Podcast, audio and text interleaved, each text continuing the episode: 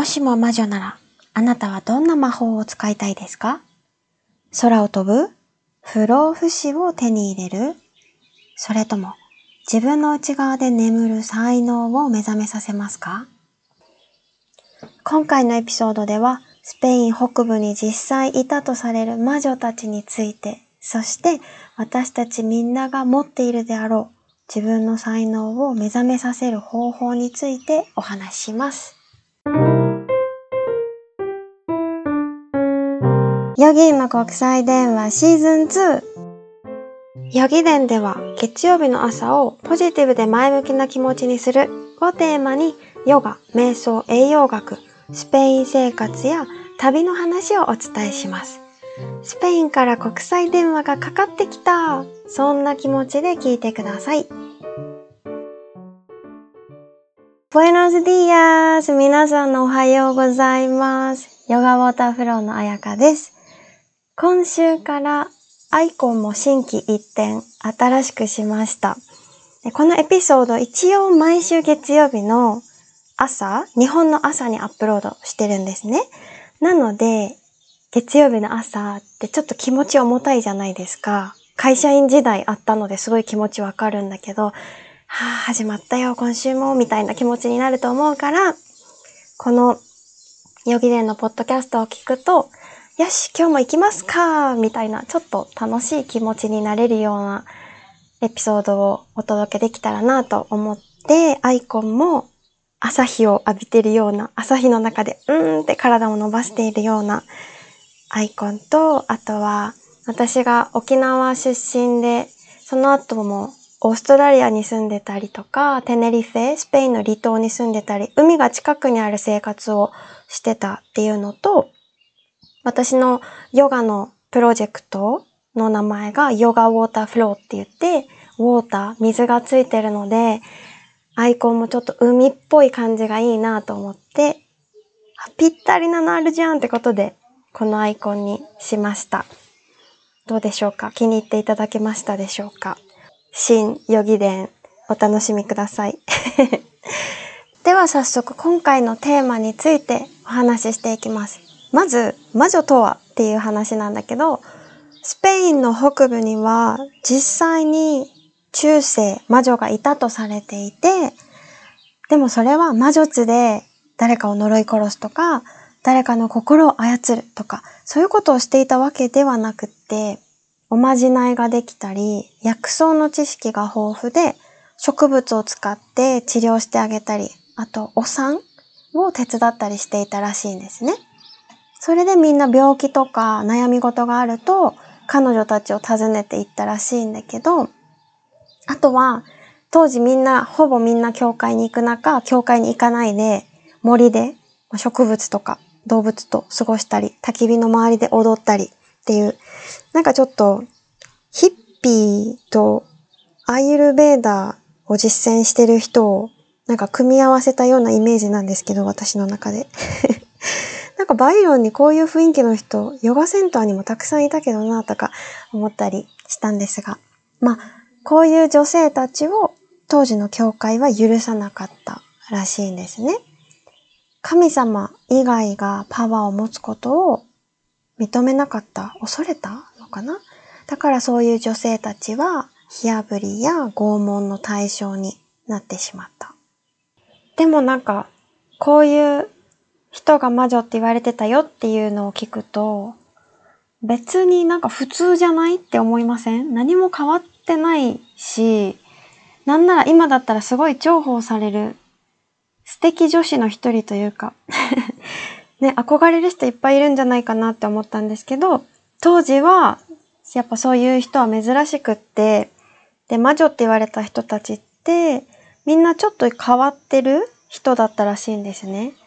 やっぱり森で過ごしたり植物とかを、の知識が豊富なのも多分みんな好きだったから、そういうのが。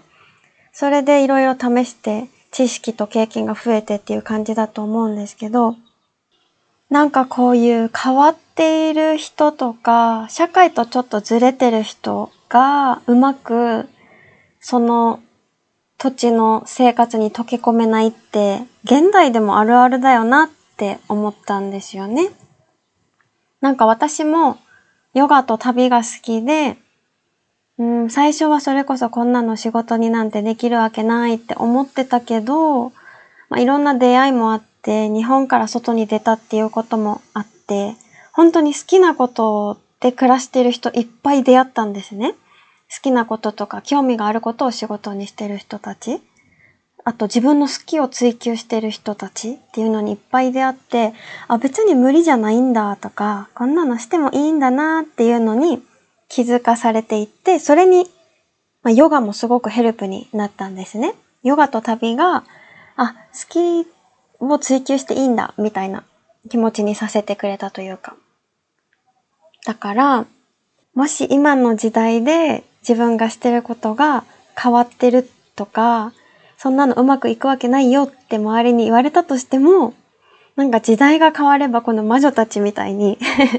重宝されることだって絶対あるだろうし、今の時代火破りとかもないから、好きなことを、気になることを周りの目を気にせずやっていくのって大事なんじゃないかなって思いました。でね、この前回のエピソードで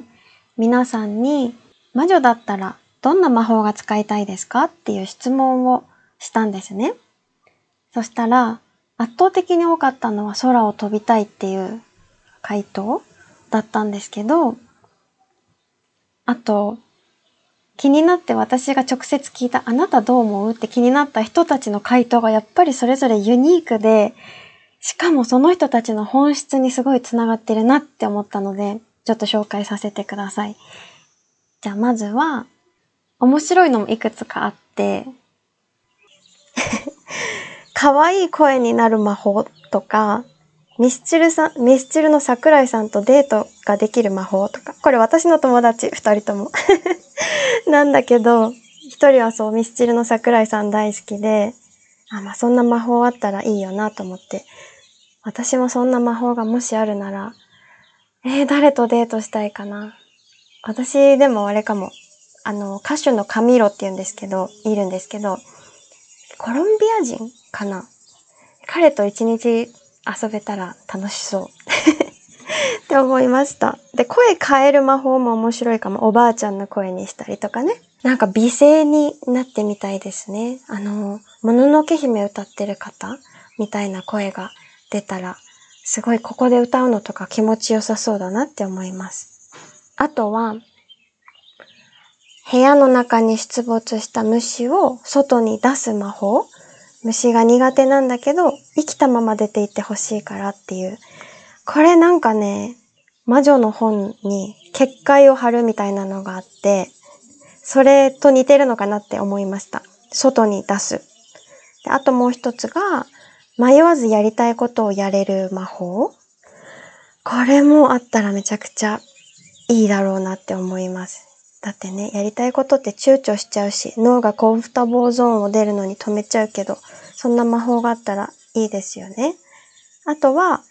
瞬間移動とか、いろんな国の言語を話せたり、動物植物と話せる魔法っていうのもいました。これ私ね、いろんな国の言語を話せたらいいなって私もすごい思ったんですよね。なんかどの国のどの時代の言葉もわかる魔法というかこれは魔力みたいな感じかな。があったらいいなって思って、こう昔の中世の本とか当時の言葉で書かれてても読める。なんなら、ね、信長が誰かに書いた手紙とかも読んで理解できるみたいなのができたらいいなって思ったし、もっと言うと、その文字に触れると当時の情景が見えるっていう魔法もあったらいいなってすごい思って、そしたら当時の日記、これが本物か偽物かっていうのもわかるし、自分が書いた、過去に書いた日記とかも、その時の情景が手に取るように分かったら、すごい面白いだろうなとか、その場所の記憶が見れる、感じられる魔法ってあったら素敵だなって思いました。でここからは私が直接聞いたお友達なんだけど、一人は火を操れるようになりたいって言ってて、火力調整とかそういうことじゃなくて、心の火もそうって言ってたんですよね。で、その人はお料理するのが大好きで、すごく性格は情熱的。で、それがたまに傷で燃えすぎちゃうところもあるっていう感じで疲れちゃうっていうところもあるから、なんかその人の本質ってやっぱ炎だったのかなとかって思ったりしました。で、もう一人が言ってた魔法は、エネルギーの流れが見える目が欲しいみたいな言ってて、それは、この地球上を取り巻くエネルギー、ちょっと壮大になっちゃうんだけど、地球上を取り巻くエネルギーだったり、人間の中にあるエネルギーとか、人間から外に出されるエネルギーとか、動物が持ってるエネルギーとか、植物が持ってるエネルギーっていう流れを見えて、その流れを取り込んだり、放出させたりする。でも本物の魔女じゃんって思ったんだけど、って言ってる子がいて、その子は霊気をね、勉強してるんですよね。だからそこにつながってるのかなって。最初は霊気霊気を勉強してるから、そういうエネルギーとかに興味があるのかなって思ったら逆らしくって。そういうのに興味があったから霊気を勉強したらしいんです。だから本質はその子、エネルギーとかそういうのにもともと興味があって、そういうのを感じる才能というか、第六感というか、そういうのが他の人より鋭いから霊気と出会ったのかなって思ったり、でね、私のパートナーのね、あパートナーってうないじゃなくて、ココ。ヨギで一緒にやってたココにも聞いたんですよ。どうなりたいって聞いたら、あ、やっぱりねっていう回答が来て、言ってたのが、誰かの身体的な痛みを治せるような魔女でありたいって言ってて、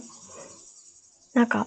前のヨギ伝聞いてくれてた方は、過去世の話とかもしたからわかると思うんだけど、ココは過去世では魔女っていうビジョンを見たっていう話をしてくれてて、で昨日、この間くれたメッセージにも、こう、そういうことをやっぱり過去にしてたっていうのが多分あるから一番最初に魔女だったらって思ったら、誰かの痛みをハーブとか薬草とかで癒すようなことをしたいなって思うし、それが今にもつながってるなって感じるって言ってくれて、それを聞いたときに、もしかしてみんなが思ったことこの魔女だったら何したいっていうやつ、それって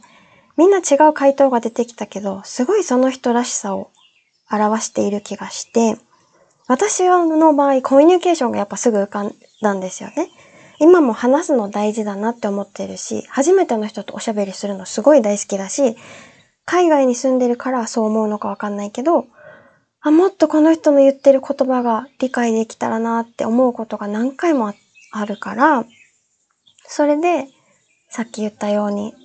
言葉が、いろんな国の言葉、いろんな時代も関係なく喋れたりとかできたらいいなって思えたし、あとは書くのも好きだから日記に触れた時にその文字が、なんだろうね、感情を持って話しかけてくれたら面白いだろうなとかって思うのも、自分のその本質の大切にしてる部分がコミュニケーションだからそういうのが出てきたのかなって思いました。それってもしかしてヨガの言葉で言うとプルシャに近いのかなって思ったり、なんかプルシャって何って言うと、うんと、人によっては魂だよっていう人もいるし、本当の自分だよっていう人もいるし、ヨガので使われるサンスクリット語の言葉なんですけど、で、プルシャを見失うから、みんな最初は赤ちゃんの時ってプルシャの状態みたいな感じなのに、成長していって、意識が自分じゃなくて外側に向く。協調性が大事になったり、ルールを守るのが大事だったり、比較するっていうことを覚えたりしていくから、うん、自分のプルシャよりも外側に気持ちが、意識が向いてしまって、なんだろう。自分の本当の自分をどんどん失っていくみたいな、ちょっとヨガ的な考え方があるんだけど、ヨガとか瞑想とか自分に意識を向けるっていうことをしてると、なんか本音がわかるようになるって言われてて、自分でもそれはすごく実感してて、本音がわかるようになると、うん、社会に合わせている自分と、そうじゃないなって思っている自分の両方が存在してるっていうのがなんとなく見えてきて、社会と調和しながら本当の自分が出せるようになってくる。まあ私もジャーニーの途中なので、全然出せてますっていうわけではないんだけど、出せてない時の違和感に気づきやすくなるのがヨガだなって思って、今回のこの問いかけをした時に、ヨガをしてる子の回答が、すごくその人の本質を表してるんじゃないかなって思う回答が多くて、面白いなって思ったんですよね。だから、ね、プルシャとかちょっと難しい話をしちゃったけど、自分の、なんだろう、大切にしてるものみたいなのがポンってもしかしたら浮かんでくるのかなって、もしも魔法が使えたらって、そういうのが浮かぶのかなって思いました。そういう目線で、もしも魔法が使えたらって、もう一回考えてみると、みんな違う答えが出てくるかもしれないですね。もしかしたらね。ちょっと魔女祭りに絡めて魔法のことと、プルシャーの話もちょろっと絡めてさせてもらったんだけど、プルシャってね、聞き慣れない言葉を聞くと難しいな、なんだそれって思うかもしれないけど、多分誰もがちゃんとそれは持っていて、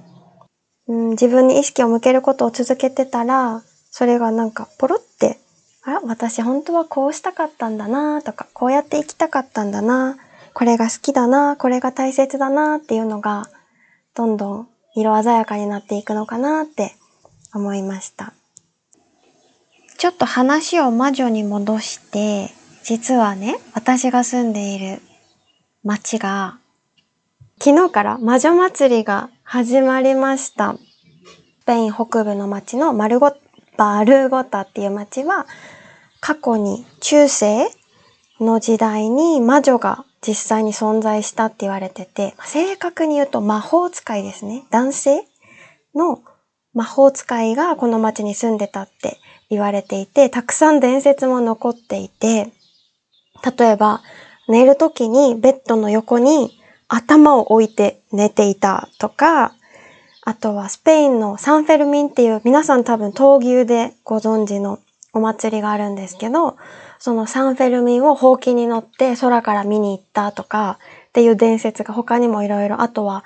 えっと、直してあげたり、何か怪我とかを薬草か何かで直してあげたりとか、あと真夏なのに雪をこの街に降らせたりとかっていうことをしてて、悪い魔法使いではなくて、ちょっとお茶目ないい魔法使いだったらしいんですね。で、それ、その魔法使いを何ですかね、お祝いする？魔女をお祝いするお祭りが毎年7月中旬に行われていて、それが昨日からスタートしました。7月14日金曜日からスタートして、昨日はパレードみたいな感じで中世の格好をしたこの街の人たちとその魔法使いの格好をした人が通りを音楽と一緒に踊りながらこうパレードしてくるんですけど。子供たちも一緒に踊ったり、中中世の格好をして踊ったりとかして、すごくハッピーなお祭りです。で、夕飯にミーガーって言って、ミーガスって言って、ミーガってスペイン語で、あの、パン、フランスパンみたいなパンを想像してほしいんだけど、パンの外側って硬いじゃないですか、カチカチ。でも中はふわふわで、ミーガスはその中の部分をパンを使って作るお料理で、パンを細かくして、くずくずにして、大きいお鍋で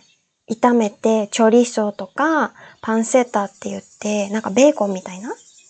ちょっと脂身が多いお肉とかと一緒に炒めて食べるんですけど、え、本当にそれだけなんだけど、すごい美味しくって、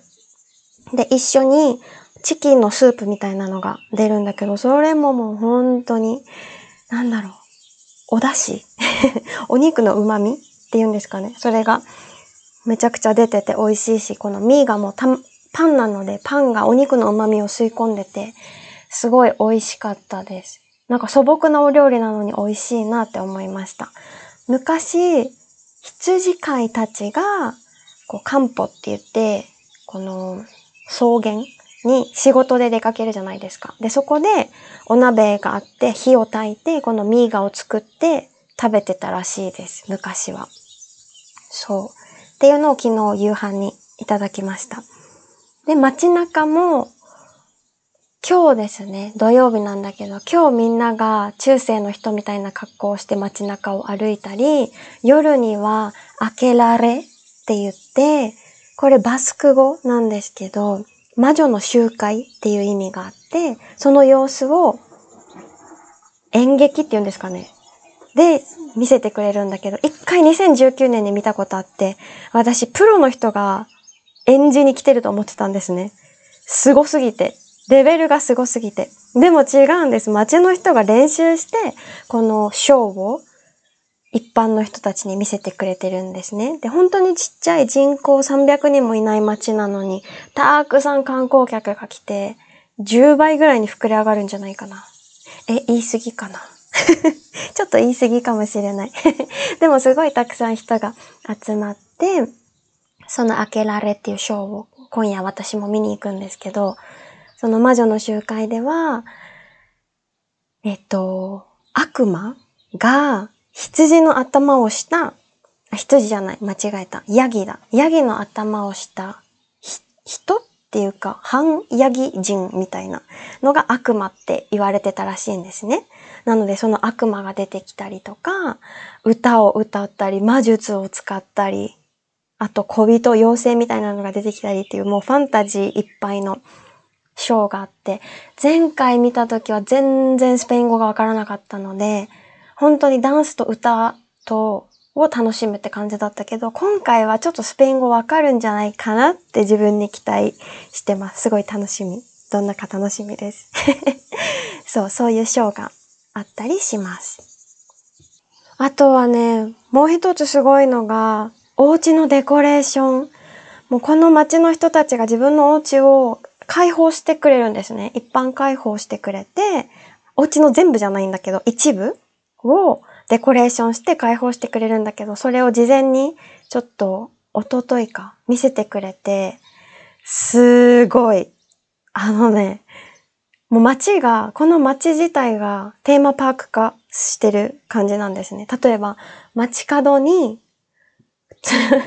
なんていうのかな、魔女が釣られてる、首を釣られてる魔女の人形が、等身大の人形を飾られてたり、教会前にも魔女が釣られてたり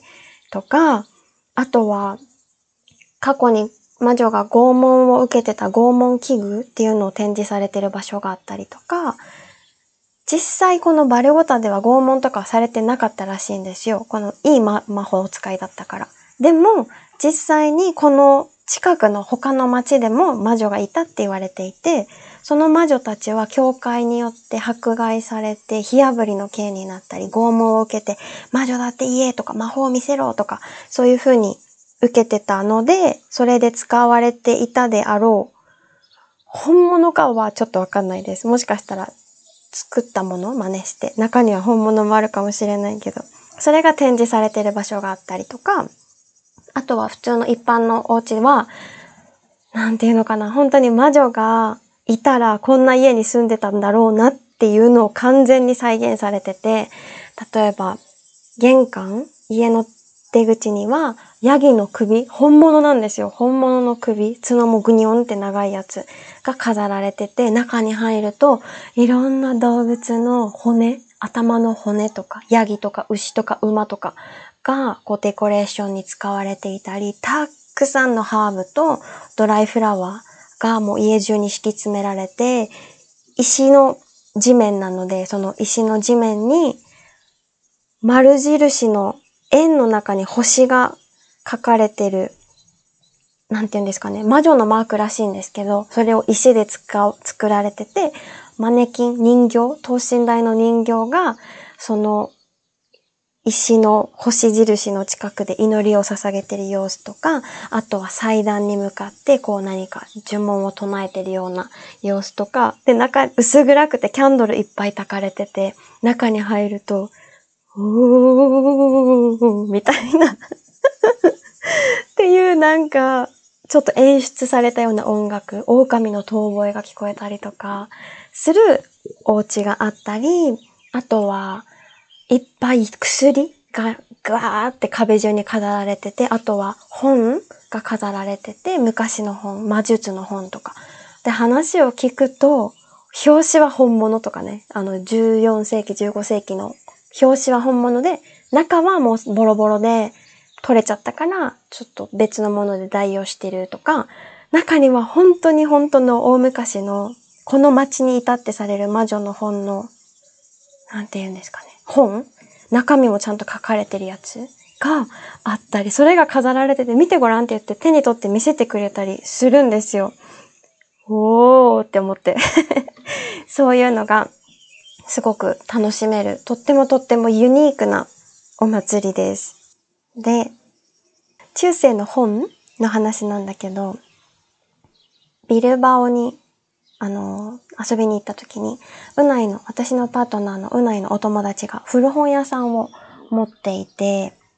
で、古本屋さんっていうからすごい古びたイメージだったんだけど、え、美術館ですか？っていう内装。めちゃくちゃ綺麗で、モダンで、でも取り扱ってる本が、古本中の古本。本当に、中世の本とかがバーって並んでて、で、あ、12時の鐘ですね。そうそう。で、並んでて、その本も紙で作られてないんです、古い本って。表紙は動物の皮牛の皮とかで、中のページは内臓で作られてるんですよねで。触らせてくれたんだけど、紙じゃない、みたいな。で、一つ一つ手書きで、インクも、え、カラフルなんですよ。色鮮やかで、文字とかも昔の文字で、すごい貴重な本なんだろうなっていうのが、もうなんか触らせてくれてなんかほんとすいませんっていう感じだったんですけど、その本も魔女の本魔女のこの魔法のことだったりとか、どういう迫害、どんな拷問を受けたのかとか、そういうのが記載された本もあるらしくって、それはちょっと手に取ることはできなかったんですけど、うわ、本当に魔女っていたんだなーって、こう、スペインの北部にいると、すごく感じますね。